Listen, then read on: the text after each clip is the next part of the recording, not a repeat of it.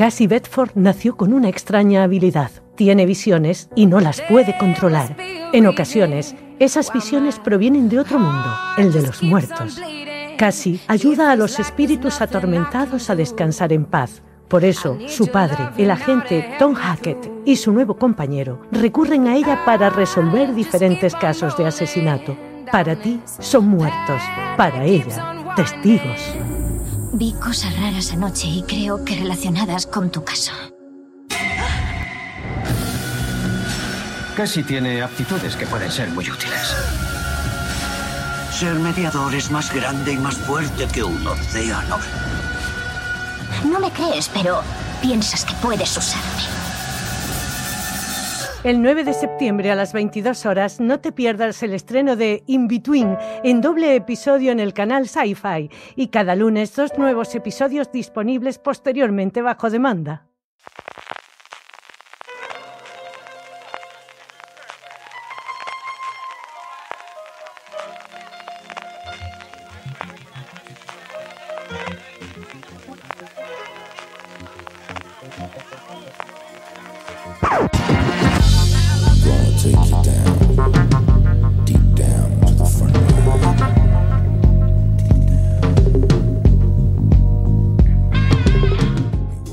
Bienvenidos a Streaming, el programa de fuera de series donde cada semana repasamos y analizamos las novedades y los estrenos más importantes de las diferentes plataformas de streaming, canales de pago y en abierto.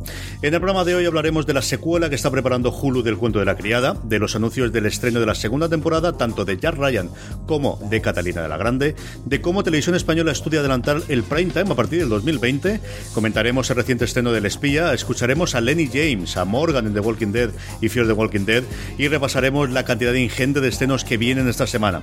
Además de como cada una de las semanas contaros cuáles son las series más vistas por los lectores oyentes de fuera de series a través de nuestros Power Rankings y terminaremos con todas las preguntas que nos hacéis llegar relacionadas con el mundo de las series. Yo soy CJ Navas y tengo conmigo a una televisora, no, perdona, a Francis Arrabal. Francis, ¿cómo estamos? Estoy en modo 4K, ¿no me ves CJ? ¿No me ves mucho mejor? ¿No se me nota mi alta definición? No, porque no te has ajustado bien, que no lo has ajustado nada del este, no has ajustado nada. Cuéntame la película, hay que hacer un gran angular de las cuatro horas con, mi, eh, con ajustando los, los registros del televisor.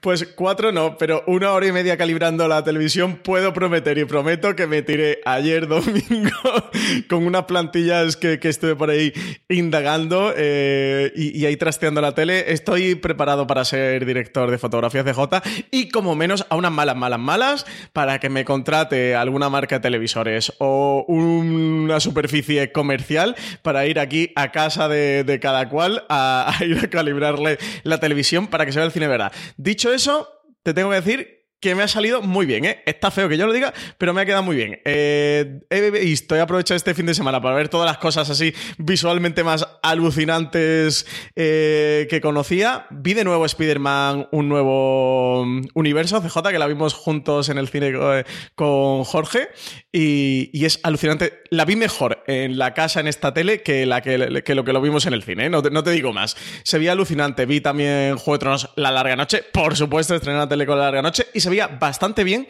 no todo lo bien que debería. Eh, creo que nos va a tocar esperar a que la saquen en formato físico, aunque Juego de Tronos no está rodada en 4K por el tipo de cámaras que, que usaron, con las que empezaron la serie y con las que terminaron. Eh, pero sí que desde luego entiendo que en el, que en el Blu-ray con el, con el disco se verán mejor, así que me va a tocar esperar un poquito para verla mm, todo lo bien que pueda. Pero dicho eso, la vi mucho mejor que, que el día de su estreno, que yo tenía una tele, bueno, 1080, un poco ya más y más antigua y, y que tampoco daba para mucho más. Pero luego, por ejemplo, vi, estuve viendo Élite o estuve viendo El Espía y también estuve viendo un cacho de Blade Runner 2049. La última, la que hizo, mm, eh, lo diré, el director eh, canadiense, que no me sale ahora, que está preparando también la, la peli de Dan y, y la serie de televisión. No me acuerdo ahora Eh, mismo. CJ, Sí, ayúdame, te- ¿cómo Tengo el nombre, pero no me acuerdo. No me acuerdo. ¿Cómo se llama este hombre? Lo estoy, lo estoy buscando, ¿eh? Lo estoy buscando. Aguanta, aguanta, aguanta. Está bien porque luego esto lo edita y queda que inmediatamente lo has, se te ha salido de, de la memoria. Me ha salido del tirón. Sí, me sí. del tirón. Bueno, pues no me sale, ni lo consigo encontrar. Esta cosa del, del directo. Eh, pues eso, y en cada uno, en cada una de las eh, películas o series que me puse, luego, por ejemplo, estuve viendo El Espía y se veían completamente diferentes. Que sabes que los modos esto de teles definido, hacen que al final te lo meten todo bajo un patrón de color, de contraste, de brillo y, y de todas estas cosas y se ven todas absolutamente igual y conseguí que cada una se viera bien y se viera como debería y como lo han concebido sus directores de fotografía. Así que estoy contentísimo, contentísimo, contentísimo. Eh, Iñaki te dirá que tú no estás viendo nada, que hasta que no lo veas en Blu-ray ultra frecuencia del este extraño que ven las cosas, no se está viendo nada. Eso no lo da claro también, que es la otra gran mal de nuestros tiempos, ¿no? El otro día oí eh, en algo de música decir, ahora que tenemos todas las formas y la gente escucha toda la música ahora a través del, altavoz del, del, del, móvil, con lo cual lo único que necesitas es mucho boom, boom, boom, boom para que se pueda escuchar algo. Y en las pantallas mm. ocurre más o menos igual, ¿no? Que al final eso y sobre todo con el sonido, yo creo que es la otra gran pelea, pero se nota, se nota. Aunque sea por streaming, la cosa se nota que vamos a esperar cuando lo veamos en, en Blu-ray o HD o como estas leches se llama. Sí. Eh, Denis Villeneuve era, por cierto, el director de Blade Runner 2049. Madre mía, colocador de Denis Villeneuve, que no me salía. Eh, sí, sí, pero así todo, eh, por ejemplo, Amazon sí que tiene 4K y la suscripción de Netflix, yo tenía la de dos cuentas Full HD, la he subido a la de cuatro cuentas 4K para poder verla en 4K y eso me puse Blade Runner y es alucinante cómo, cómo, se ve la peli. Así que nada, contentísimo con mi nueva tele. 65 pulgadas CJ no me ocupa toda la pared de mi salón como, como a ti sí que te ocupa la tuya. Ahora ah, viendo Élite eh, estaba dentro eh, del, del, Estaba dentro de la discoteca de todo Estaba dentro de la discoteca, era alucinante. De verdad, absolutamente alucinante. Hablando de élite de estar dentro de la discoteca, hombre, discoteca no, pero sí estuvimos en el espacio Fundación Telefónica el pasado jueves eh, con sus dos creadores, con dos de sus intérpretes y un montón de gente que nos acompañó en nuestro primer Fuera de Serie de la segunda temporada que inauguramos con Élite un día antes de su estreno y nos lo pasamos muy, muy bien, Francis. Pues nos lo pasamos muy bien. Estuvo por allí Darío Madrón y Carlos Montero, creadores de la serie, y Omar Ayuso y Dana Paola, protagonistas, que interpretan a Lu y Omar, a los personajes de, de Omar y de Lu. Este, bueno, ya está disponible en YouTube. Eh, si buscáis, ponéis en YouTube FDS Live y ponéis Elite o Teenage Dream, que es como llamamos al, a este programa. Pero si no ponéis FDS Live Elite y ya os va a salir. Podéis ver el programita ahí con Alberto Rey como presentador junto a Marina Such como nuestra especialista en series y Álvaro Nieva, que, trae la voz de los oyentes, la voz de las, de las redes sociales y, trae preguntas a todos los que están sobre el escenario y este viernes saldrá la cadena de podcast. Si preferís escuchar el programa en podcast, pues nada, este viernes lo tendréis disponible aquí mismo en el feed al que estéis suscritos de Forest Series. Y nada, majísimos todos. ¿eh? Luego estuvimos con Darío Madrón y Carlos Montero eh, cerrando y luego, la postcena, y luego la postcena. Y, no, y mandar un saludo a Darío Madrona, ¿eh? que me dijo que nos escuchaba. CJ, que nos escuchaba todas las semanas simplemente. Así que mandar un saludo que eh, supongo que nos estará escuchando ahora mismo. Y nada, eh, majísimos, estuvieron geniales, lo pasamos muy bien. Estuvimos hablando mucho de Élite, de, todo el fenómeno que supuso la primera temporada, de, de esta segunda, lo poquito que podíamos contar, porque fue un día antes del estreno de la serie y no queríamos spoilear mucho, aunque alguna otra cosita se por ahí. Hubo un spoiler en forma de imagen muy divertido, muy, muy divertido. Y para, para los que estuvieran allí más avispados. Y nada, ellos son majísimos. Y de verdad, recomendar a todo el mundo, si le gusta Elite, que se acerque a ver este FDS Live, porque va a descubrir mucho más de la serie sobre sus creadores y de sus protagonistas. Y, sobre todo la, la, forma de cómo se levanta una serie del principio, que yo creo que también lo tratamos de hacer en el Fuera de Serie Live una forma amena, divertida y graciosa, verdad que nos rimos un montón, pero al final, lo tonto, lo tonto, nos tiramos una hora y media hablando con los creadores y con los intérpretes de, de una obra audiovisual que no suele ser lo, lo, más fácil de tenerlo en estos tiempos en los que al final tenemos el corte de voz rápido, o la entrevista rápida, o los corrillos, o los cinco minutos de YouTube, que evidentemente tienen su papel, nosotros también lo hacemos y así lo colgamos en nuestro canal de YouTube, pero al final el, live es un sitio donde hablar con tranquilidad con la gente de, de su creación y yo creo de verdad lo hemos conseguido en todo lo de la temporada pasada y en este séptimo que dedicamos a Elite. Vamos ya con el, con la agenda de, de, la semana. Empezamos con noticias y, como decíamos en la introducción, Francis, Hulu está desarrollando una serie secuela del cuento de la criada. Pues sí, el cuento de la criada podría tener una secuela, no solo en forma de libro, sino también como serie de televisión en Hulu. Margaret Atwood sorprendía a todo el mundo cuando anunciaba que había escrito una continuación de su obra más conocida, Los Testamentos, eh, se titula, que se publica en inglés el 10 de septiembre. Nada, sale ya mañana a la venta en Estados Unidos. Ya figura entre los seis finalistas del prestigioso premio Man Booker y el estudio MGM Hulu, pues parece ser que se estarían planteando la posibilidad de adaptar también a televisión está Los Testamentos. Eh, lo adelantaba Deadline, que la plataforma y la productora están ya negociando con Bruce Miller, el showrunner del cuento de la criada, para que fuera el responsable de esta nueva serie que nos llevaría de vuelta a Gilead 15 años más tarde del final de la novela, no de la serie, sino de la novela, y con tres nuevas protagonistas femeninas que contarían la historia en lugar de June. Cambiaríamos de protagonista. De momento no sabe mucho más del proyecto. CJ.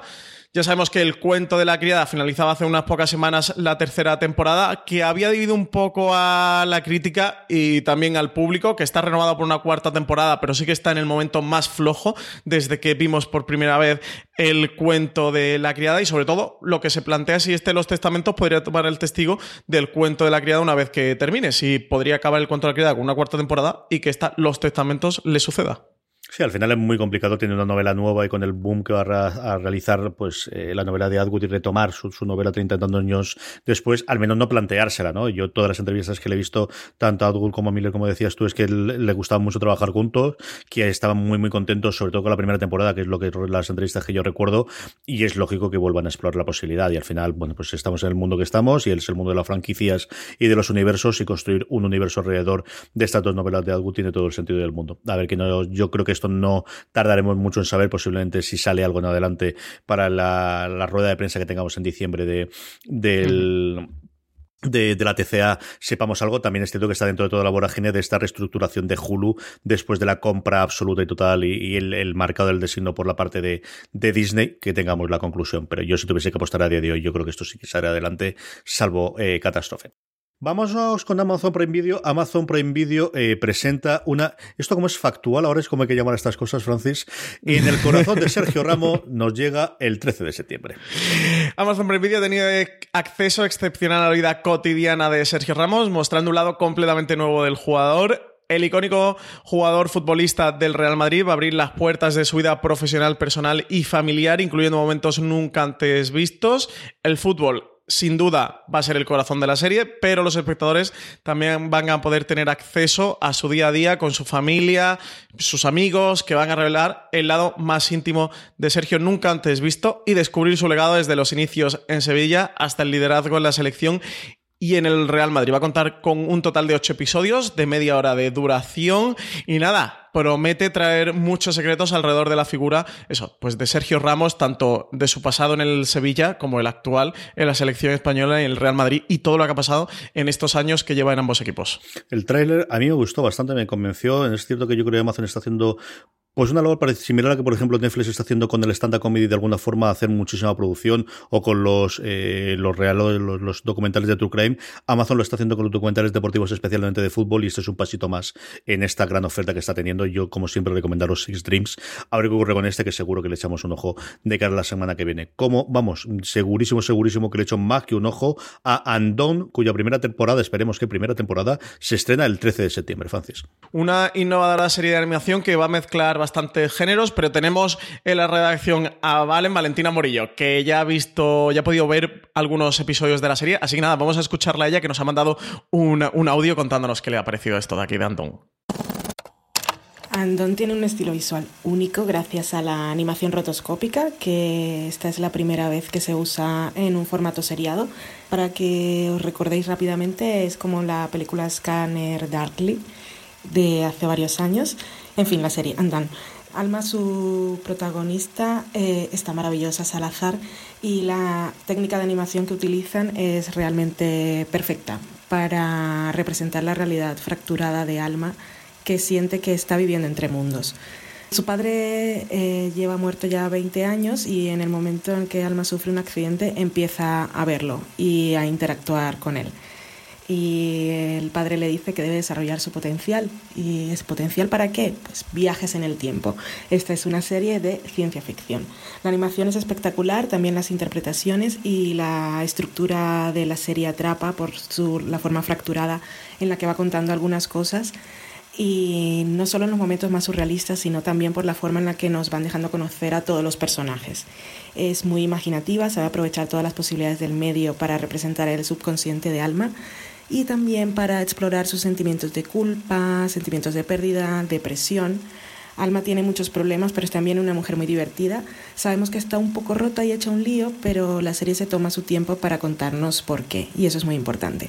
Bob Odenkirk, que es quien interpreta al padre, también está muy bien. Es un personaje enigmático que por momentos nos puede recordar a cierta dinámica de la serie Mr. Robot porque como en aquella serie en Undone hasta el episodio 5, que son los que he visto, no sabemos con seguridad si las habilidades de Alma son producto del golpe que sufrió en el accidente, si son una manifestación de una enfermedad mental o si son, si son unas habilidades reales. Todo puede ser posible. Y vamos a querer descubrirlo porque además de ser bonita, compleja, intrigante e interesante, es también una serie corta. Son solo ocho episodios de media hora. Andon es la cita para nosotros este viernes 13 de septiembre. Pues lo que comentaba, yo no le puedo tener más ganas a esta serie desde que se anunció, eh, bueno, pues que están los creadores de Boya Horseman detrás de ella y que se vieron las primeras imágenes y el tráiler, un Bob King haciendo un papel muy distinto a lo que tenemos sobre todo recientemente, ¿no? En, en Better Call Souls o sus inicios como, como cómico, aquí tiene una pinta de ser algo distinto. Esta de verdad que es una de las cosas que más ganas tengo de ver esta semana. Y por último, bueno, pues una de las grandes apuestas, uno de los grandes blockbusters, una de las grandes nuevos Juego de Tronos para sustituir a Juego de Tronos de Amazon, al menos así lo fue con la promoción de la primera temporada. Jack Ryan vuelve a Amazon el 1 de noviembre, Francis. Ya tenemos fecha de estreno, también un nuevo tráiler, tráiler que podéis ver en fueraseries.com, pasaros por allí si os gustó la primera temporada de Jack Ryan. El 1 de noviembre será eh, cuando podamos ver el nuevo caso al que Ryan se va a tener que enfrentar, va a tener que investigar en su trabajo como analista y agente de campo de la CIA, un caso que lo va a llevar hasta Sudamérica, territorio que la saga de este personaje no tocaba en la pantalla desde Peligro Inminente, que fue la última película con Harrison Ford. El agente va a viajar a Venezuela a impedir una venta ilegal de armas y va a acabar envuelto en una gran conspiración cuando el presidente de ese país lo ataque directamente. Jordi Moya va a interpretar al ficticio dirigente venezolano, el actor español, eh, con el que se suma al reparto de la segunda temporada nombres como los de Michael Kelly y Numi Rapaz, también Jack Ryan, Contemos que está renovada por una tercera temporada, en la que sin embargo Carlton Hughes ya no va a continuar como su runner. Quien sí seguirá, por supuesto, va a ser John Krasinski interpretando a este agente de la CIA, Jack Ryan a ver qué ocurre con ella y cuánto se habla de esta serie. Yo creo que ahora que, hay mucha gente que ha descubierto, que ha redescubierto Amazon Prime Video a través de, de, The Boys alguna otra serie este verano, yo creo que Raya Raya puede ser otra que hablemos bastante durante noviembre. Vamos con Filmin, Francis. Filmin presenta, estrena El tiempo de la felicidad el 10 de septiembre. Llega la primera temporada de la serie El tiempo de la felicidad, Likeland en su versión original. Se trata de una de las producciones más caras de la historia de la televisión noruega y ha sido definida como el Mad Men de los pozos de petróleo.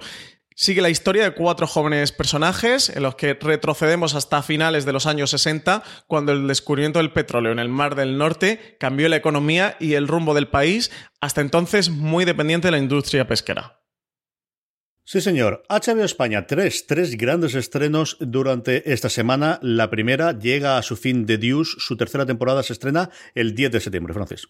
Tercera y última temporada que nos va a llevar hasta 1985, justo cuando el VHS supera al cine como medio principal para la producción y distribución de porno, el atractivo Sol de California, la salvaje toma de la ciudad por locales sexuales en Times Square y el devastador impacto de la epidemia del SIDA van a marcar el final de una era. Cuando la fiesta de los 70 está terminando, la calle 42 se ha deteriorado hasta convertirse en un hervidero de crímenes violentos incontrolados y tiendas de vídeo de mala muerte, lo que hace prever que la renovación urbana parezca más improbable que nunca. A ver qué ocurre con esta tercera y última temporada ya de la nueva eh, serie de Simon, que ha pasado, de verdad, con mucha más pena que gloria. Tuvo el gran problema que ya de, de, centrar toda la promoción de Franco cuando tuvo todos los problemas de, acusaciones al principio del MeToo en el 2018. A ver qué ocurre con, eh, con esta tercera temporada de la serie. La maldición de David Simon, FJ, eh, vuelve la maldición de David Simon. De crítica a todo el mundo, pero de verdad, yo creo que Show Me al final, yo creo que es lo que más ha visto de, todo lo que tiene. Bueno, y en su momento, Homicidio, que, que es cierto que él no estaba como productor ejecutivo, pero que al final se basó muchísimo en su libro. El 13 de septiembre nos llega eh, pues una de esas pequeñas joyitas que a mí me gusta tanto hablar de ella, Mr. In Between, su segunda temporada, como os digo, el 13 de septiembre. Hacer malabares entre una relación, las responsabilidades como padre, los amigos y un hermano enfermo. Mientras tratas de ganarte la vida es difícil para cualquiera, pero es particularmente difícil cuando eres un criminal a sueldo. Esa será la trama que aborda la segunda temporada de Mystery in Between, una de tus mayores defensas seriefilas, ¿eh? CJ últimos meses junto a Succession. Es una de esas tres, cuatro series que me gusta siempre, pues Section por encima de todas. O sea, tampoco nos, nos volvamos. Esa es la mejor que tienes que ver, pero yo creo que Mr. In Between y Rami, que también estoy interesado con ella, son dos cositas para descubrir, que además no son muchos episodios, que son cortitas y que al público que le guste le va a gustar muchísimo, muchísimo. Si echáis de menos un puntito de Breaking Bad, un puntito de Los Soprano, un puntito de ese malaje con un tío carismático de verdad, un punto de Desil, a lo que más se parece el personaje protagonista de todo lo que ver es a Big Mackey si no hubiese sido policía, de verdad que Mystery Twin es vuestra serie. Y por último, hablando de series que han pasado sin pena ni gloria, recuerdo un poquito del bombo que tuvo la primera temporada, que yo vi algunos episodios sin fascinarme. Habitación 104, Room 104, yo estas cosas rarísimas de por qué no tradujeron esto aquí, llega a su tercera temporada, sin yo recordar que había estrenado la segunda temporada, el 14 de septiembre, Francis. Sacando partido una gran variedad de géneros, desde comedia negra hasta el drama conmovedor o el romance musical, las historias y los personajes que se presentan en la temporada 3 van a incluir a un hombre que busca una cura para su enfermedad crónica de la piel, un cuidador de animal exótico que quiere hacer una venta, unos hermanos separados reunidos para hacer una inversión y mucho más, como ya nos tienen acostumbrados Room 104. A ver qué tal. Yo siempre he querido acercarme a alguno de los episodios, sobre todo trato de leer las críticas eh, de, la gente que los ve a todos y me recomienda los mejores. Recuerdo con cariño alguno de la primera temporada, pero es cierto de verdad que, cuando vi tercera temporada digo, será una rata, será una rata. No, no, se viene estrenando dos. En fin, la vorágine de, de, las novedades que nos lleva. Vamos con Movistar Plus y sus estrenos. Llega el 13 de septiembre su gran estreno del mes de septiembre, la miniserie En el Corredor de la Muerte. Está basada en la historia real de Pablo Ibar, interpretado por Miguel Ángel Silvestre, el español estadounidense declarado culpable de un triple asesinato que tuvo lugar en Florida en 1994. En él fue el cuarto juicio para Ibar. El jurado alcanzó el veredicto unánime de los seis cargos que pesaban en su contra. Ibar fue condenado a, cadena perpetua a pesar de que no se aportaron nuevas pruebas concluyentes. Y todo esto va a ser lo que aborde la serie En el Corredor de la Muerte, una ficción creada por Ramón Campos junto a Gema Reneira y Diego Sotelo de Bambú Producciones y basada en el libro de Nacho Carretero, con quien ya trabajaron juntos anteriormente en la ficción Fariña. La serie consta de cuatro episodios de 50 minutos de, duración y está dirigida por Carlos Márquez Marcet. Una cosita se pudo ver ya en el festival. Eh, tendremos desde luego la crítica en fuera de series para poder leerla.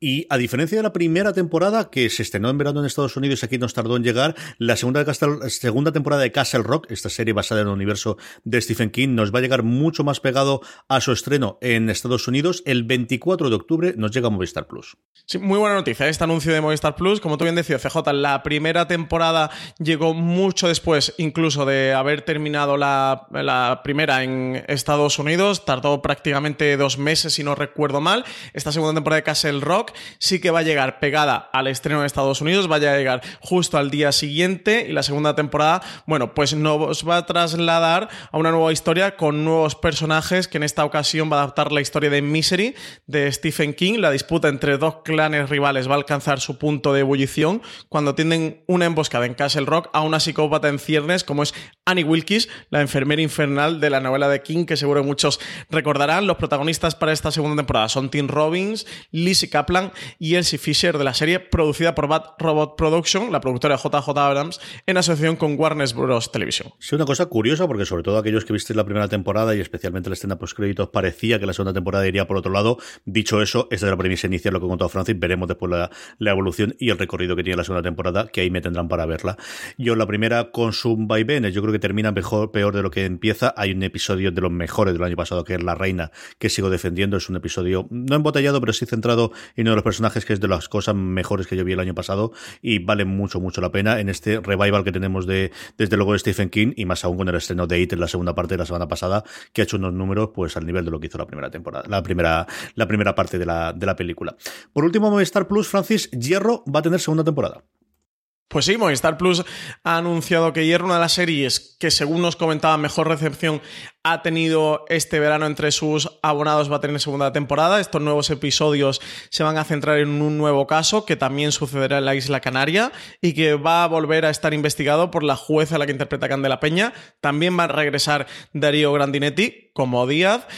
Hierro es una coproducción entre Movistar, Portocabo, el Canal Arte y Atlantic Production, que ha tenido un largo viaje hasta que los espectadores pudieran verla. Se desarrolló primero para tres media, pero la conjunción de la crisis económica y que el proyecto no lograba encontrar la forma necesaria para que se viera en un canal abierto terminó aparcada la serie en un cajón. Finalmente fue esa fórmula de la coproducción la que desatascó Hierro y llegó a Movistar Plus con todo el lanzamiento de su producción original. Y en la primera temporada contaban cómo el asesinato de un joven pone patas arriba la pequeña isla del Hierro en la que todo el mundo se conoce y donde llega una nueva jueza de la península a la que han castigado con ese destino. Así que vamos a tener segunda temporada, vamos a tener continuación de Hierro CJ.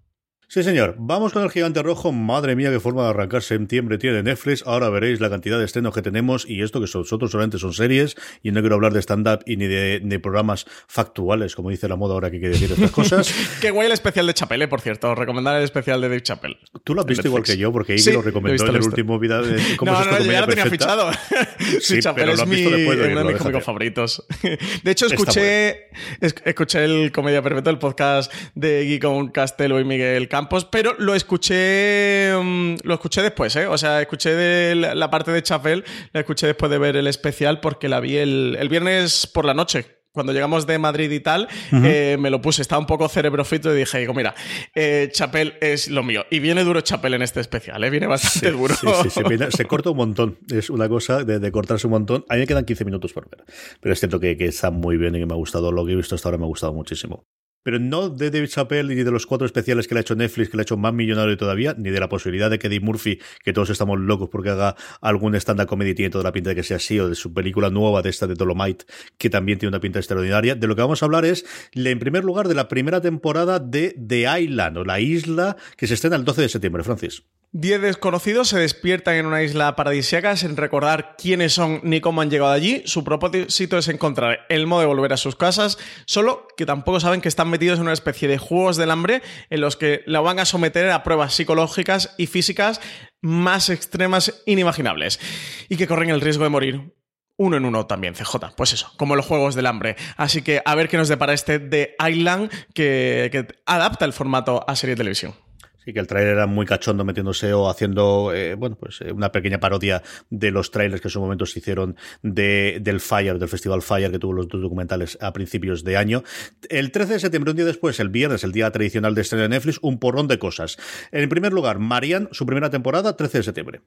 Serie de terror francesa que sigue la historia de una escritura que comienza a sospechar que los personajes de las novelas de terror que escribe podrían ser reales y que deberá regresar a su pueblo natal para enfrentarse a los demonios del pasado que inspiraron sus relatos personificados bajo la forma de una terrorífica anciana. La que quizás, la que quizás más peso tiene por producción y especialmente por sus intérpretes, también se está en el 13 de septiembre, es Increíble, Unbelievable, primera temporada. Inspira en el artículo ganador del premio Pulitzer, An Unbelievable Story of Rape, escrito por Christian Miller y Ken Armstrong, así como en el episodio radiofónico de This is American Life, Anatomy of Dog, se estrena Unbelievable, la historia real de una, de una violación que nadie creyó, en el que una chica de 18 años que informó haber sido violada a punta de cuchillo en su apartamento de Linwood en 2018 por un hombre que la había atado con sus propios cordones. Antes de irse, le hizo varias fotos y le dijo que las publicaría si ya se lo contaba a alguien, no obstante, esta consiguió liberarse y llamó a la policía para denunciar la violación, pero en cuestión de días todo lo de su círculo más cercano, así como los detectives a cargo del caso, comenzaron a dudar de su historia. Bajo tanta presión, la joven se retractó de la acusación admitiendo que pudo haber vivido un sueño. En 2009 fue acusada de informes falsos y aceptó un acuerdo de culpabilidad y en 2011 dos detectives en Colorado atraparon a su violador. La serie está protagonizada por Tony Collette. El caso es de 2008, eh, que he dicho antes 2018, no, en 2008.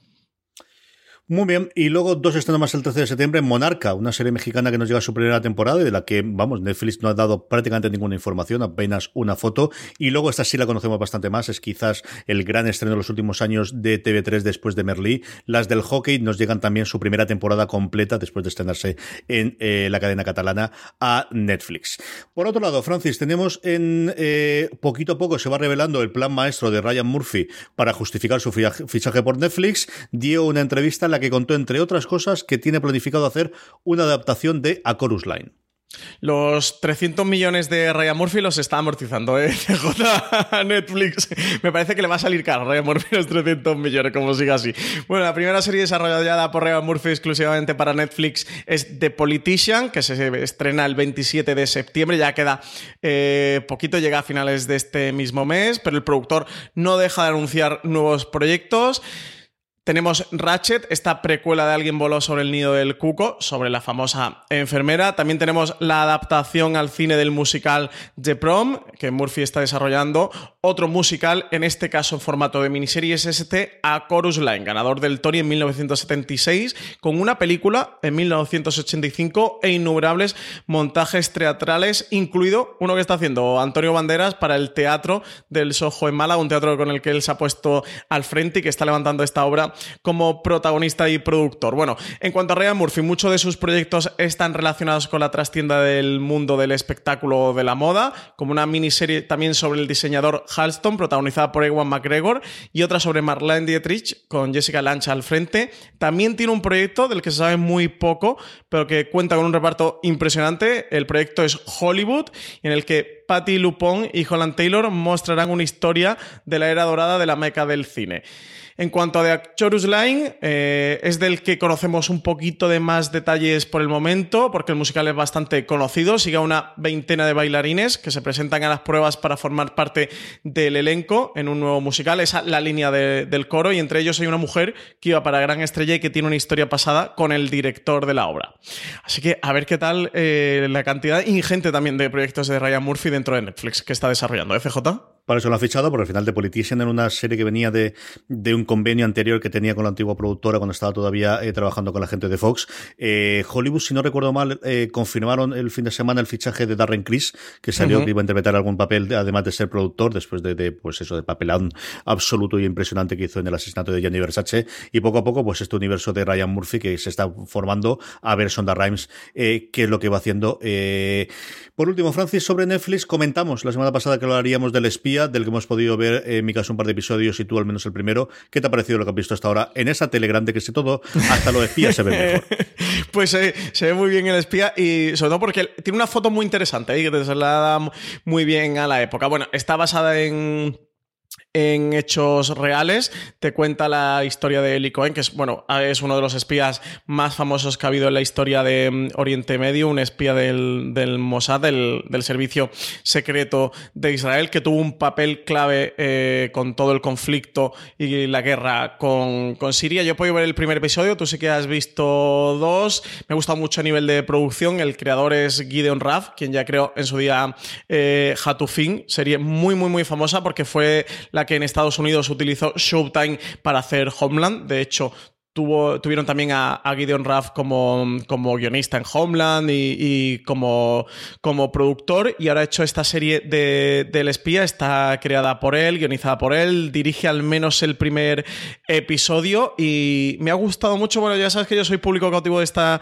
de este tipo de, de historias, creo que te introduce muy bien y te contextualiza muy bien lo que está ocurriendo ahí a principios de los años 60 en esa frontera entre Israel y Siria y con, los montes, con el monte de Golán y, un Sacha Baron Cohen absolutamente excepcional. A mí es uno de los personajes televisivos, cinematográficos eh, que, que, siempre me han caído bien. Muchas veces para mi gusto, duramente criticado, pero creo que es un tipo muy inteligente, muy interesante, que siempre arriesga y va un paso más allá. Creo que aquí a nivel interpretativo también toma un riesgo, es un registro completamente diferente, un giro de 180 grados dentro de su carrera y desde luego, si lo tenéis asociado pues a Ali G o a las pelis del dictador, este tipo de películas o a Borat, que la ha hecho incluso al, a su último producto, que, es, que fue este Juiz América, que, estaba en Showtime, aquí España llegó a través de Movistar Plus, pues eso, aquí es giro de 180 grados, enfundado en una piel de, un espía que, se tiene que infiltrar en, Siria en los más altos eh, mandos. Y una historia apasionante, CJ, que nos llega en forma de esta miniserie de televisión. A mí me gusta mucho lo que he visto. Son seis episodios, por ahora he visto el primero y tengo ganas de ver mucho más. El primero es, bueno, la entrada del, en, el, en el Mossad y toda la parte inicial de una escena final con el, con el, eh, con el armario espectacular, maravillosa y me, me, me, gustó muchísimo, muchísimo ese planteamiento de hasta que has seguido tú y ahora a partir de aquí eres solo. Sí, esa escena es chula, ¿eh? Esa escena, es que ese armario, yo lo primero que pensé es eh, qué guay a la dirección de arte. En, plan, en este tipo de cosas se nota. Eh, cuando veis la escena del armario que dice CJ, lo reconoceréis. A mí esa escena me encantó. Me, me parece eh, que no se puede escribir más con menos en, un solo plano y solo enseñando tu imagen, no, no diciendo mucho más. Es espectacular. La segunda ya empieza, bueno, pues la labor suya en Argentina y en eh, un poquito tiene un momento más de acción y momentos distintos. Es una serie que además cuenta con, con secundarios de lujo. El, más conocido posiblemente reciente y sobre todo del universo de espías es Noah Emmerich, al que vimos en su momento en, The Americans como la gente del FBI mmm, durante todas las temporadas. Y luego, bueno, pues a mí me, encantó reencontrarme con Alex Sidig, que hizo en su momento Julian Basir en Star Trek Profundo 9, que parece a partir del segundo episodio. Es una serie que yo terminaré de ver sí o sí, es una maravilla y nuevamente, como decía Francis, la fotografía, de verdad, los filtros que se utilizan para reflejar ese tipo, lo que todos tenemos en la cabeza, ¿no? De las películas de los 60, de los 70, de las conspiraciones, de los 30 del Cóndor, de las que siempre se pone como ejemplo. Es cierto que van buscando esta estética, del final una serie que se centra en los 50. Hay un momento muy curioso que de, de él cuando dice de nací en 1917, ¿no? Y hmm, leche, es que, sí. es que sí, es que claro, es que si en los 50 tiene 40 años, tuviste que nacer en el 17, efectivamente, ¿no? Eh, a mí me ha gustado muchísimo. Y Sasha Baron Cohen, que para mí no suele ser eh, alguien de especialmente gusto, no me suele atraer el tipo de humor que hace, aquí está impresionante. O sea, se te olvida totalmente lo que hay, es, es, es impresionante el papel y no porque lo repitamos menos es menos cierto. De verdad que, que hace un papelón espectacular y maravilloso en, en los dos papeles que realmente hace, ¿no? Como, como Cohen y posteriormente como ese alter ego que le inventan los israelíes para infiltrarse dentro del gobierno sirio. Es espectacular lo que está haciendo en solamente los dos primeros episodios que he podido ver y os hablaremos cuando, cuando termine de esto. Tenemos que hacer un review, tendremos que hacer alguna cosa. Y más, es que no sé si tú tuviste la misma sensación, CJ, pero tiene una cara absolutamente camaleónica. Aquí sí. no lleva este maquillaje ni estos postizos que le acostumbra a ponerse para camuflarse y para hacer no, no, el tipo de es... películas. Es su cara, pero eh, ¿sabes que Sacha Baron? Lo único que es el bigotito. sí, lo, lo único que lleva es el bigotillo este que dice que le queda muy bien. eh, pero. mm, Y es Sacha Baron Cohen, ¿eh? O sea, es perfectamente identificable y no lleva ningún postiz y nada. Pero a mí se me desfigura totalmente de que es Sacha Baron Cohen. De hecho, lo comentaba eh, con María Sandoja viendo el primer episodio de es que sé que es él, pero es que él no parece él.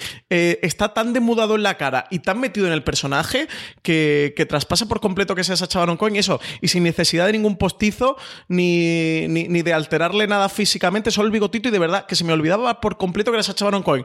Porque es un registro tan diferente de lo que lo hemos visto siempre que, que de, de, verdad me parece como casi como Russell Crowe interpretando a Roger Ailes, ¿sabes? En, uh -huh. en, la voz más alta de, bueno, pues reconozco que Russell Crowe porque se ve los ojicos chiquiticos detrás de toda esa papada postiza que le han puesto, pero es que aquí Sacha Baron Cohen está completamente transformado. Vamos con Sky, que por fin confirma cuándo va a llegar su gran estreno del 2019, más allá de esa coproducción con, eh, con su momento con HBO, evidentemente Chernobyl, pero que aquí estrenó HBO España. En España Sky va a traer Catalina la Grande el 3 de octubre. Francis.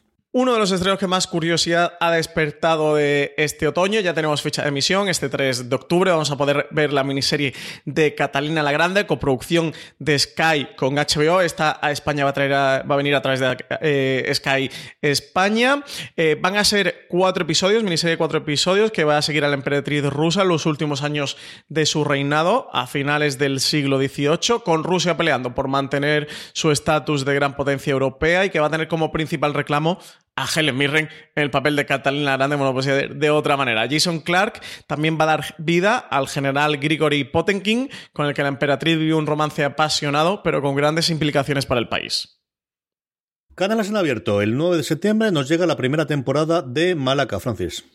Málaga es el escenario de la nueva serie producida por Radio Televisión Española en colaboración con Globo Media. La desaparición de la hija de un importante empresario de Málaga es el detonante de este thriller policíaco, en el que dos policías perseguidos por su pasado son los encargados de la investigación en la que también se implica un detective privado. Los tres intentarán resolver un caso que acaba mezclándose con sus conflictos familiares y personales y tenemos como protagonistas a actores malagueños como son Maggie Cibanto, Salva Reina y Vicente Romero encabezando este reparto y aquí tenemos a Álvaro Nieva que lo tuvimos la semana pasada desplazado al festival, al Festival de Televisión de Vitoria y que ya pudo ver el primer episodio de la serie CJ que se lo proyectaron allí y nos ha dejado por aquí un comentario para que sepamos esto qué tal está. ¿Qué tal, CJ y Francis? Bueno, como sabéis, eh, Malaca es una serie que se preestrenó en el Festival de Vitoria y pudimos ver dos episodios y arranca, como no, una serie española con la desaparición de una niña muerta, que es la trama que va a investigar Blanca, el personaje de Mavi Cibantos, junto a Darío, que es el personaje de Selva Reina, que también está investigando por otro lado una nueva droga que ha llegado a la ciudad de Málaga. Entonces con todo eso se arma una serie policial, pero que tiene un primer episodio bastante denso, intenta apostar un poco por el realismo, tener mucho silencio, eh, mucha pesadez de los personajes, pero la verdad es que el primer episodio me parece que se hace bastante denso, nos pusieron dos quizá porque ese segundo episodio sí que vas viendo por dónde va la cosa, pero bueno, no es una serie que yo recomendaría a priori, pero bueno, que cada uno le dé la oportunidad que quiera. Un beso. Yo le tengo fe a Malaca, a ver qué ocurre a partir del segundo, segundo episodio. Yo sé que Álvaro, especialmente el primero, no lo mató. Pero en ese mismo festival que comentábamos, que comentábamos que estuvo Álvaro y donde pudo ver los dos primeros episodios de Malaca, también pudo hablar un poquito con Fernando López Puig, con el director de contenidos de, de televisión española, que le comentó que vuelve a haber tambores de la posibilidad de adelantar el prime time, al menos de la cadena pública, a partir del 2020, Francis. Sin noticia muy esperada por los espectadores de televisión española. Les recomiendo a todos los oyentes que se acerquen a foreseries.com. Ahí tenéis la, entrevista eh, de Álvaro Onieva, Fernando López Puch, es en el marco del festival. Al final de las notas de este programa os pondremos el enlace directo. No os preocupéis para que eso directamente desde el reproductor, si estáis ahora en el móvil, pues deslicéis hacia abajo y podáis pinchar la entrevista. Lo que comentaba Fernando López Puch ante la pregunta de Álvaro era que sí que estaban estudiando eh, seriamente, internamente, el tema de adelantar el prime time, que también comentaba pues que hacerlo que no era tan sencillo, que si lo que, que, ellos como que podían decir que lo que empezaba a las 22.50 lo adelantaban a las 22, pero que necesitaban evidentemente otro producto para cuando eso eh, acabara como para completar. Y decía como que no se refería a un late night, sino a un producto potente y tener como un segundo prime time, de adelantar el prime time ahora desde casi las 11 de la noche a las 10, pero claro, a las 11 poner otro producto con sello o con calidad o tipo eh, nada, pues comentaban pues que para eso evidentemente que necesitaban eh, presupuesto y que necesitaban decidir una estrategia de si sería una segunda serie, lo que vendría en este segundo, entre comillas, print time, sería un factual o el qué. Y que en eso era en lo que andaba mm, eh, actualmente. Pero bueno, en cualquier caso, sí que buenas noticias que Televisión Española, de luego, está estudiando esto de adelantar el prime time. Ya sabemos que a 3 Media y Mediaset, que son grupos privados, son empresas, siguen sus propias estrategias, pero Televisión Española, como televisión pública que es, pues no necesitaría apegarse a este tipo de estrategias y que podría andar de momento libre en un momento que sí que ha ido tendiendo a seguir lo que han hecho los dos grandes grupos mediáticos de la televisión española hasta el momento. Bueno, si están buscando una cosa para la segunda hora, Francia, pues habrá que ir a proponerles algo, yo qué sé. Aprovecharemos aquí ya que Álvaro. streaming, streaming en directo a las 11 de la noche en televisión española. yo qué sé, que, que, que, si es por buscar algo de calidad, oye, que algo, algún consenso sí, llegamos. Sí, yo... Creo que problema no va a tener Fernando López Puch. A lo mejor problemas de presupuesto del pobre, como comenta, que están viendo a ver ahí de dónde sacan dinero para tener un segundo prime time, puede ser. Pero problemas en cuanto a, a, contenidos, con la cantidad de productoras y de contenidos que se están haciendo en audiovisual español y contenidos de tanta calidad, no van a tener problema en encontrarlo. ¿eh? Y por ejemplo, él descarta mucho lo del, lo del late night a mí no me parece tan descartable de al final tener un late night que, que comienza a las 11, 11 y cuarto del, de la noche. Al final Movistar ahora tiene el late night y el late late night que hicieron con La Resistencia y con, con Broncano y les está funcionando muy bien. Así que a mí tampoco me parece tan tan descartable. Yo creo que después de las experiencias que han tenido con ese tipo de programas, no en late night, sino previos, creo que... Lo dices por Cárdenas, ¿no? Ese tipo de programas. Cárdenas, pero no solo por él. Es que en los últimos 10 años la cosa ha sido lo que ha sido. Yo creo que es un medio en el que ellos no se mueven bien y tampoco vas a hacer un programa de variedades. Que coincido contigo. Yo creo que un programa bien hecho y cambiando el tono les podría funcionar muy bien y podría tener todo el sentido del mundo. Pero yo creo que en eso. Cómicos no, no faltan ¿eh? ahora mismo en España, que cómicos eh, le llamaría emergentes, pero, pero no es verdad que sean emergentes. Pues están 50, empezando a ser conocidos ahora. Sin pero un de duda, muy y buenos. pueden hacer una cosa muy apañada. Así que, mm, en fin, no lo sé, pero, pero de verdad que creo que por ahí no van a ir los tiros, ¿no?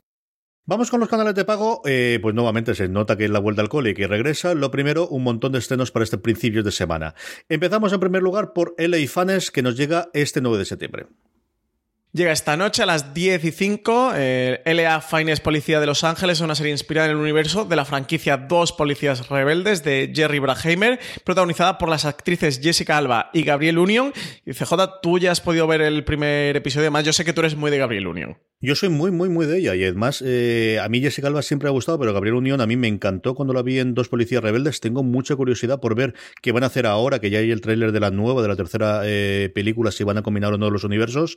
Y es una serie que te da lo que te promete y un poquito más. Ellas dos están espectaculares. Nuevamente, a mí me encanta ella. Tiene una escena que es más erótica mm, que todo en la primera temporada de Euforia. Es brutal lo que hace Gabriel Union al final una serie emitida para semiabierto, porque está pasando un montón de, de cosas y de, de, vicisitudes. Aquí se va a ver en XN, pero en Estados Unidos iba a ser primero para un cable extraño y luego al final el qué iba a ocurrir con ella.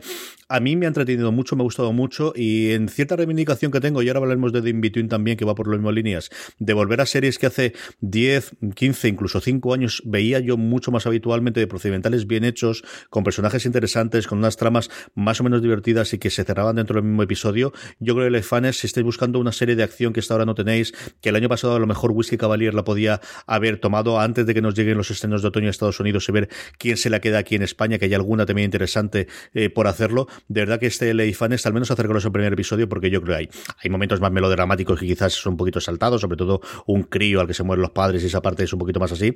Pero la química de ellas dos y sobre todo las escenas de acción de LA Fans, a mí me han gustado mucho, Francis.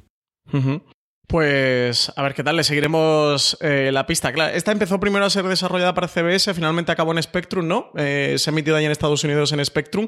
A ver qué tal, cómo funciona el estreno en X en España. Y tenemos también The In-Between, que llega a primera temporada, 9 de septiembre en Sci-Fi, una serie protagonizada por una joven cuyas visiones son un poco particulares. Puede haber algunos hechos que no han ocurrido todavía, otros que pertenecen al pasado y además tienen la habilidad de comunicarse con espíritus que necesitan su ayuda para descansar definitivamente Casey, eh, sin embargo, no va a llevar este don demasiado bien, un don que tiene desde su nacimiento y que no va a poder controlar y acabará utilizándolo a regañadientes para echar una mano a su padre, el policía Tom Hackett, y a su nuevo compañero, un ex agente del FBI llamado Damien Asante, para resolver sus complicados asesinatos que, se van a tercer entre medias. La creadora de la serie es Moira Kirkland, guionista de Castle, Oman Secretary, entre otras. Es una producción de Universal Television que en Estados Unidos ha estado emitiendo NBC y The In-Between llega a mezclar el lado más procedimental en el que sus protagonistas resuelven un caso en cada episodio con algunos toques de terror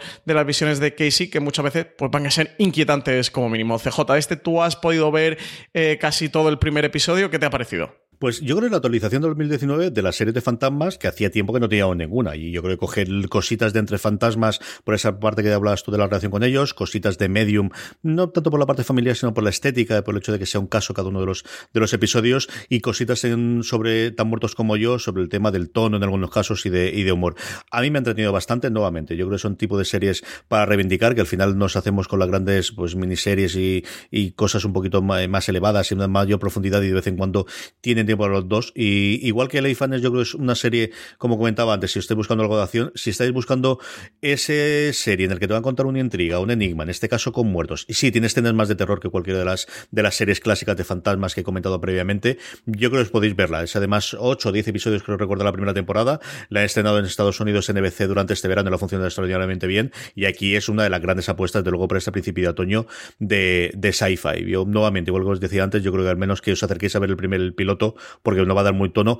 Creo que la protagonista está muy bien. Creo que, como decías tú, el padre, que los aficionados a la Roverso lo conoceréis por ser mm. el padre de, las dos, eh, bueno, de las dos hermanas en, Arrow, eh, le da el, suficiente gravitas, el suficiente peso al personaje de, de policía. Y es, bueno, por la actualización de la serie clásica de fantasmas que hemos tenido para el 2019.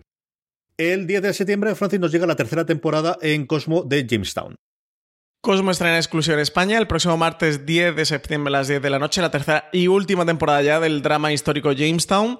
La serie nos presenta uno de los primeros asentamientos ingleses en la costa del Atlántico, en lo que acabaría siendo más tarde Estados Unidos.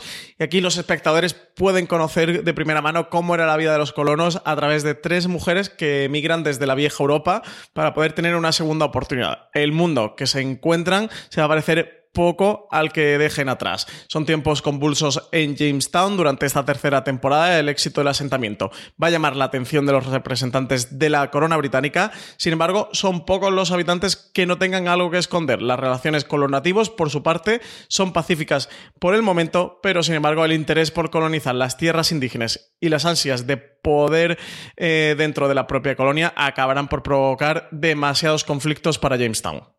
Por último, eh, la semana pasada tuvimos una entrevista que María Santoja le hizo a Lenny James, a Morgan Jones en The Walking Dead y especialmente en Fear the Walking Dead. Eh, tenéis la, entrevista completa en la eh, web, pero hemos decidido entre sacar un trocito de audio, una cosa que queremos también hacer en este a partir de ahora. Pues aquí va el audio de la entrevista que le hizo María Santoja a Lenny James. Pero lo que me dijo cuando llegué allí fue, Morgan no va a morir. Yo casi no entendía lo que me quería decir porque fue algo totalmente inesperado. Entonces me dijo, ¿cómo te sentirías completando la historia de Morgan en Fear the Walking Dead? Y era algo tan alejado de lo que estaba esperando que de hecho no tenía una respuesta para esa pregunta pues no estaba preparado para que eso fuese siquiera una posibilidad. Francis, de todo lo anterior, ¿qué recomendamos? Pues yo me voy a quedar con The Island, eh, esta serie de Netflix, estos juegos del hambre en formato serie. A ver qué tal está, desde luego me, llama mucho la, atención y me pondré a verla. Yo le tengo confianza a Malaca, por mucho que el Álvaro me dijo que el primero hay que saltárselo rápido, pero luego me dio esperanzas con el segundo, así que Malaca además estaba dentro de mi top eh, de lo más esperado que quedaba en el 2019, aunque os eh, mentiría si os dijese que después de lo que me ha comentado Valentina, de los episodios que ya he visto de Andón, no está muy muy alto en mi corazón, pero bueno, aprovecharemos por una vez en el producto español y me quedo con Malaca. Francis, vamos con nuestro Power Rankings ya. Vamos ya con las series más vistas por toda nuestra audiencia durante la pasada semana. Un Power Rankings que realizamos de una forma muy sencilla y es a través de una pequeña encuesta que colgamos en fuera de series.com. Pero más sencillo todavía es que os unáis a nuestro grupo de Telegram, telegram.me barra fuera de series, un grupo donde más de mil personas diariamente hablan y comparten y disfrutan de las series de televisión. Y además, cuando colgamos la encuesta para realizar el Power Rankings, os avisamos así nada. En 5 o 10 segundos podéis poner las tres series que más os han gustado de la semana pasada, que es de la forma en la que hacemos el Power Rankings, y de esa forma, pues dar este eh, listado en el que vamos y comenzamos en el puesto número 10, cayendo siete puestos a puntito a puntito de dejar el Power Rankings, pero todavía se agarra y se mantiene ahí, la voz más alta que se puede ver en Movistar Plus. Y Euforia, la serie de HBO que se puede ver en HBO España, que cae de dos posiciones hasta la novena. 8 es para The Affair, que reentra con su última temporada y todos esos movimientos que han tenido y esos cambios del tiempo. La serie se puede ver como todas, todas sus temporadas anteriores en Movistar Plus. Entrada nueva en el puesto número 8, The Affair. Y séptima posición para Glow, para las chicas del wrestling femenino, que está disponible en Netflix y que cae tres posiciones con respecto a la semana pasada. Otra nueva temporada de una serie que yo creo que tiene una audiencia masiva en España, Peaky Blinders, la serie que en España se puede disfrutar en Netflix, ocupa el puesto número 6 de nuestro Power Rankings. Que ya mismo llega nueva temporada, ¿eh? Para todos los Peaky Blinders que la están esperando, nada, queda muy poquito. Quinta posición para la Casa de Papel, CJ, que sube una, ¿eh? Con respecto a la semana pasada. No hay quien tire a la Casa de Papel, que estrenó su parte 3 en julio, y fíjate las alturas que estamos, y no ha salido nuestro Power Rankings. Demasiado abajo, demasiado abajo, pero bueno, poquito a poco iremos subiendo. En el puesto número 4, la mejor serie del momento en eh, televisión, Succession, la serie que podéis disfrutar hasta su quinto episodio ya. A mí me parece el mejor episodio de toda la serie. Eh, como sabéis, se puede ver en HBO España, Succession, puesto número 4. Directa a la posición número 3 de nuestro Power Ranking, ha entrado por 13 razones con su tercera temporada, todo muy redondito. y sube tres puestos, se queda punto a punto de ocupar el lugar de honor, pero no, se queda en el puesto número 2. Pues yo creo una de las sensaciones de verano y desde luego una de las sensaciones de Amazon, al menos a nivel de público, la crítica ya la tuvo en su momento con Transparent y con todas sus cosas, pero The Voice, el de verdad un éxito apabullante de Amazon, ocupa el puesto número 2 y se queda nada, a puntito a puntito de encabezar nuestro Power Rankings. Porque la primera posición, CJ, sigue siendo para Mindhunter, mm, rey entre reyes de, los estrenos de, series en las últimas semanas, en la serie de Netflix, segunda temporada, que la tenéis disponible. Nada, pues sigo, primera posición, no, no hay que la desbanque, ¿eh? sigue manteniendo el número uno.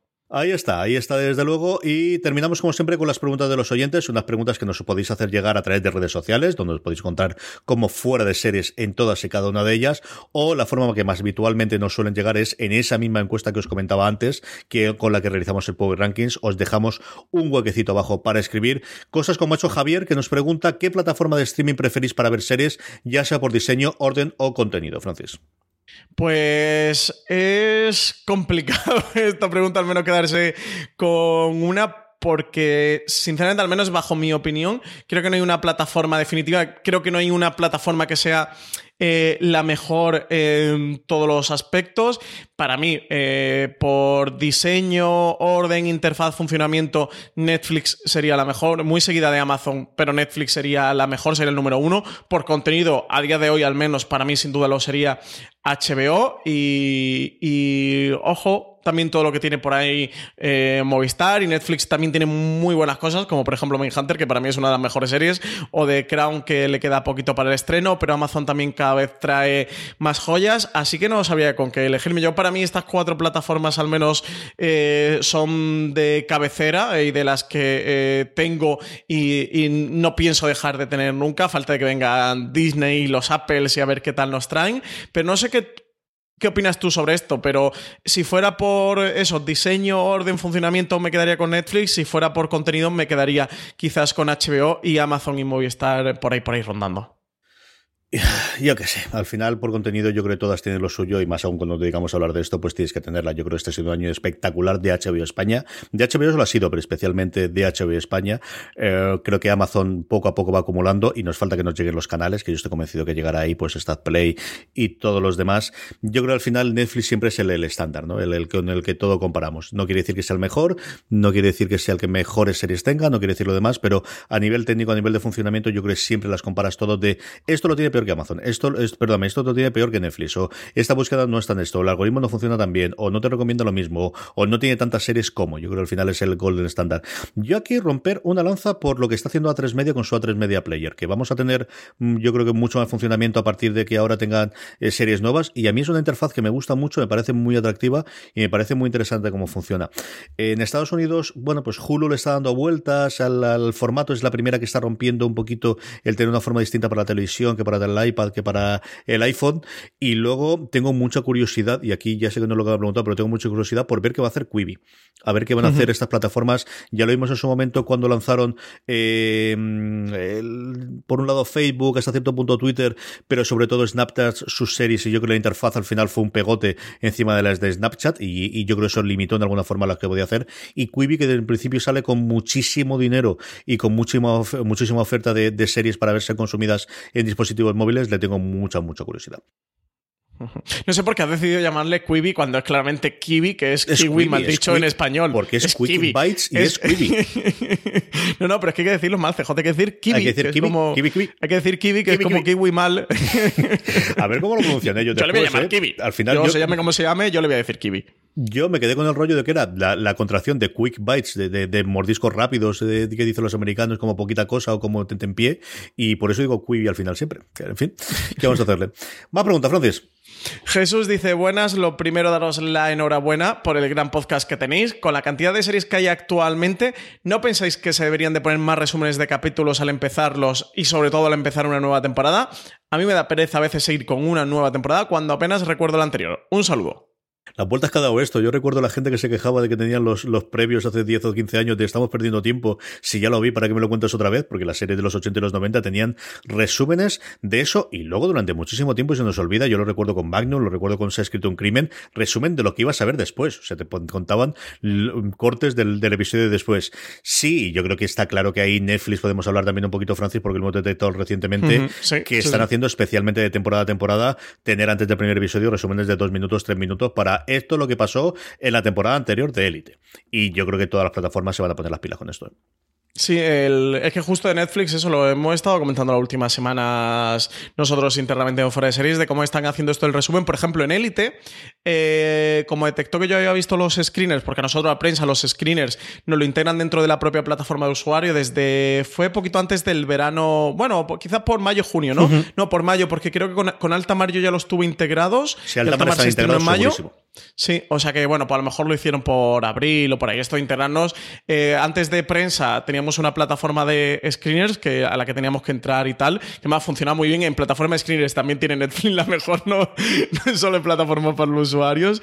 Y, luego lo que han hecho ha sido a prensa eh, vincularnos nuestro Netflix personal, nuestra cuenta personal, con la de prensa. Entonces los screeners nos lo meten ahí directamente. Luego tienen un código de seguridad y tal, por si alguien en tu casa, un padre, un hijo un familiar entra a tu Netflix que no pueda ver los screeners porque son material profesional, eso es especializado para prensa y tal, pero lo que te hacen es, por ejemplo, yo vi los dos screeners de Elite, que fueron los dos episodios que nos pasaron, y cuando fui a reproducir Elite ya directamente me enganchaba con el tercero, sabía que había visto los dos primeros por estar integrado. Entonces, no sé si por eso no me saltó el resumen de la primera temporada, pero luego viendo eh, la temporada completa, la parte de que se llama episodios y más, ¿no? Algo así, donde están todos los capítulos, al final aparecía el tráiler de la segunda temporada, tal, y pone resumen de la primera temporada, o se viene a llamar algo similar.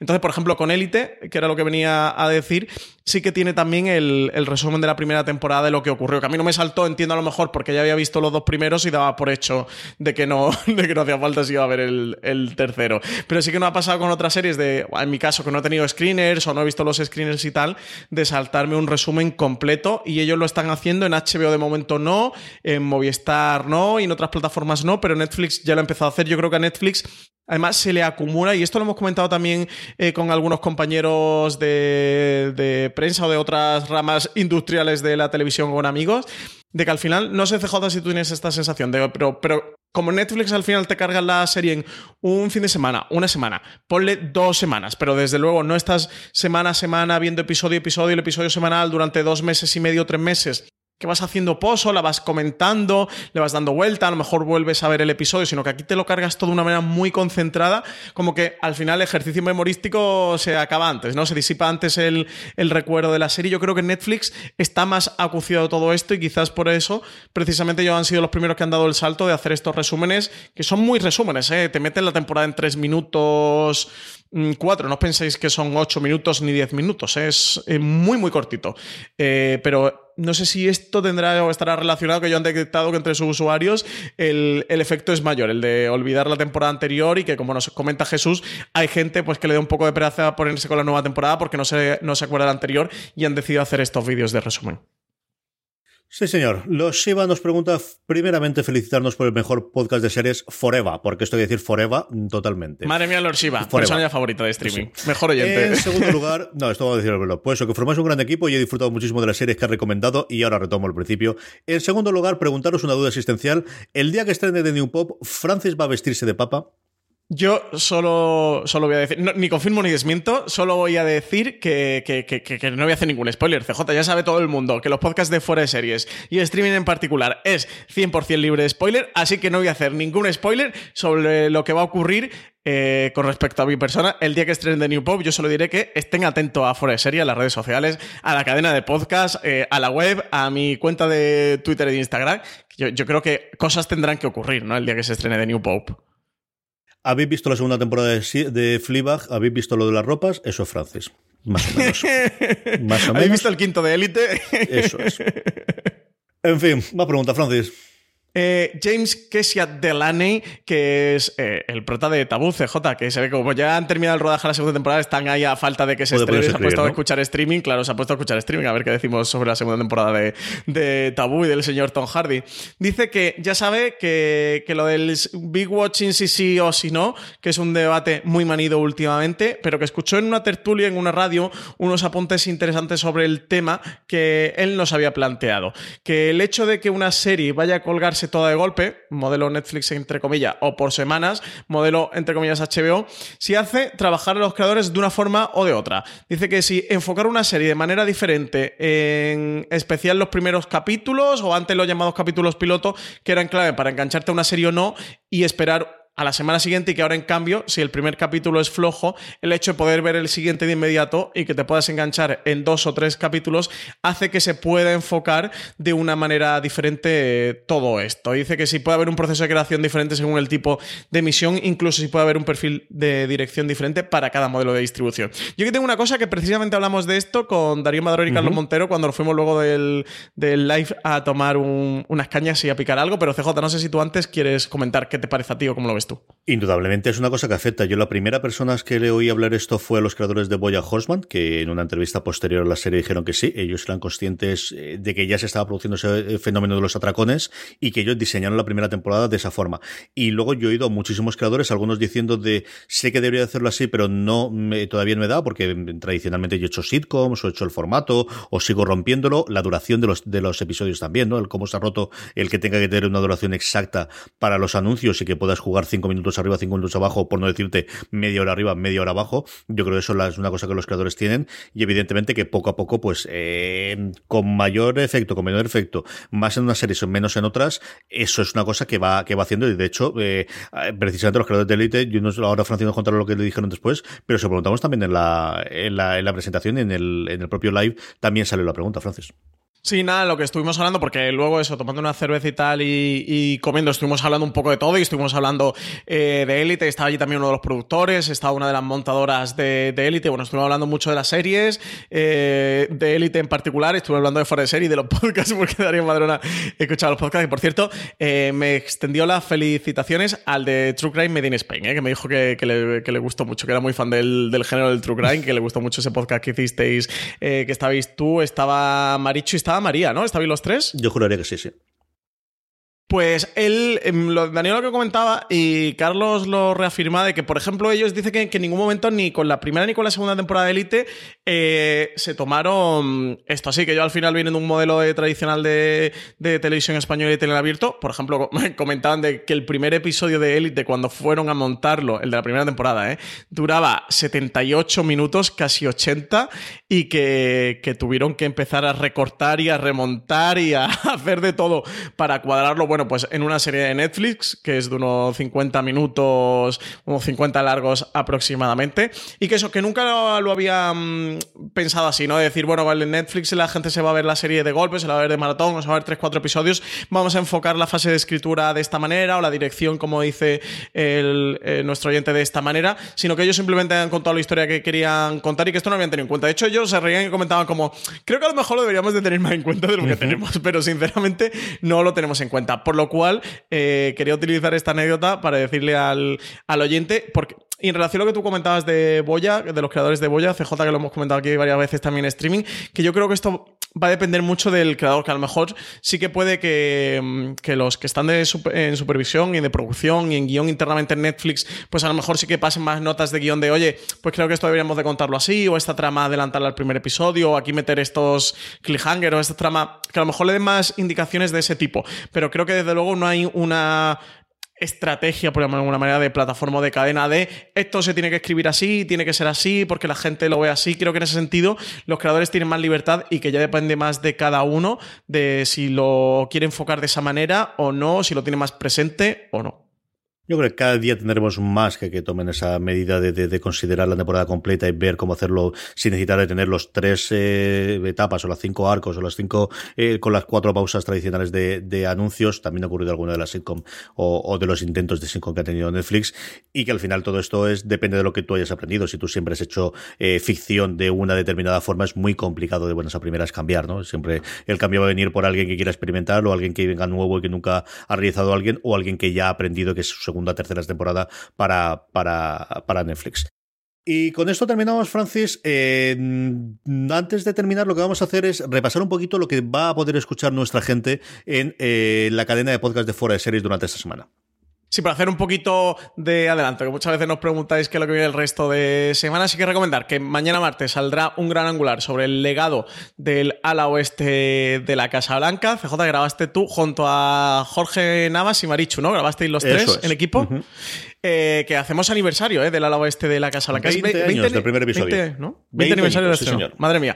Luego también vamos a tener eh, un top el miércoles de mejores asesinos en serie y el jueves, para acompañar este top de mejores asesinos en serie, el review de la segunda temporada de Mindhunter que estamos Marichu Olazábal, María Santonja y aquí un servidor destripando esta segunda temporada de la serie que tanto nos ha obsesionado. Y el viernes vamos a tener podcast, ya sabéis que el viernes no solemos tener, pero este viernes, como el pasado hubo FDS Live, pues este viernes, eso, como comentaba antes al principio del programa, vamos a colgar el FDS Live, el Teenage Dream con Elite y también recomendaros en cuanto a la web, más allá de todo lo que hemos hablado aquí, que durante el programa, que lo vais a poder encontrar en las notas, las crónicas del festival, que ha estado por allí Álvaro Nieva y Marichu Olazábal cubriendo todo el festival. Tenéis muchas noticias, artículos, críticas que han salido del festival, que han hecho, que han elaborado ellos dos con todo lo que se ha ido destripando de lo que va a ocurrir en la televisión española durante esta nueva temporada 2019-2020, pero más allá de eso, ahí tenéis todo resumido en las crónicas diarias del festival.